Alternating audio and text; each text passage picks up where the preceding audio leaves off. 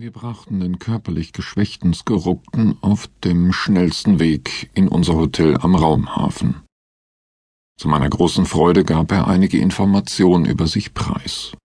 Nach menschlicher Definition war er eine bedeutende Persönlichkeit. Er trug den Titel Vorsteher der dritten Ringflotte und war zudem ein angesehener Wissenschaftler.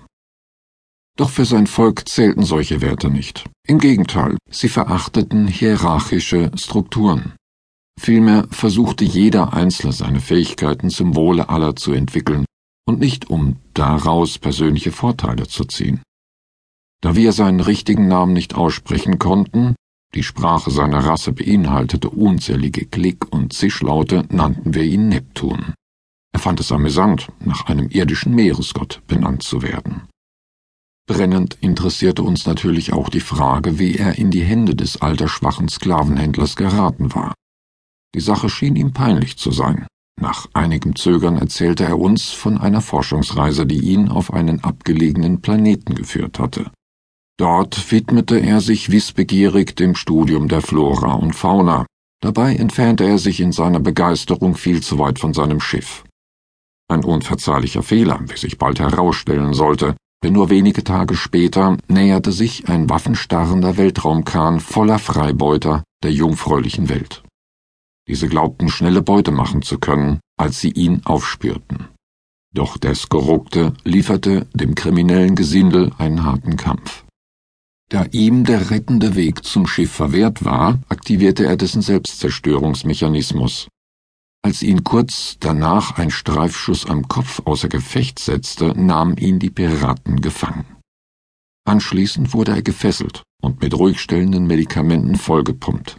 Mehr wusste er nicht, da er seitdem die meiste Zeit in einem Dämmerzustand verbracht hatte. Weder auf dem Markt noch im Hotel hatte es neugierige Blicke gegeben. Die Menschen auf Atlanta Prime waren den Anblick exotischer Sklaven gewöhnt Zudem lehrte die Erfahrung, sich nicht in die Geschäfte von Männern einzumischen, die wie kampferprobte Krieger aussahen.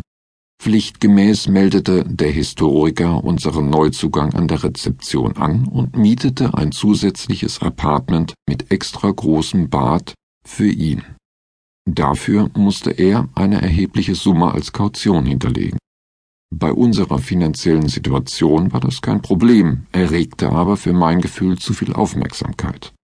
Auch war ich mir nicht wirklich sicher, ob uns die Errettung des Fremden etwas bringen würde. Zudem war unsere Zeit knapp bemessen. Neptun atmete in immer kürzeren Intervallen.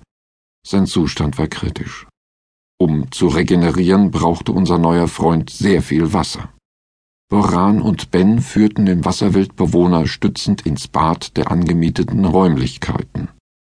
Mit einem zufriedenen Seufzer ließ sich der Hühne in die mit kostbarem Nass gefüllte Wanne gleiten.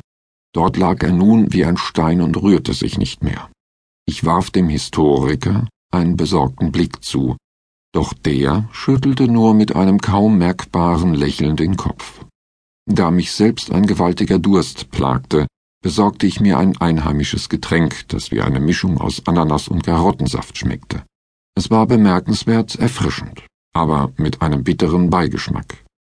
Ein aristokratisches Rülpserchen aufstoßend, machte ich es mir in einem Sessel bequem. Doch lange hielt ich es nicht auf meinen vier Buchstaben aus. Neugierig begab ich mich wieder ins Bad, um nach dem Skorukten zu sehen.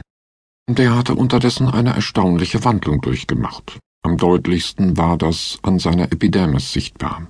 Wurde sein Äußeres ursprünglich von einem matten Blaugrau geprägt, verwandelte es sich in ein sattes Blaugrün.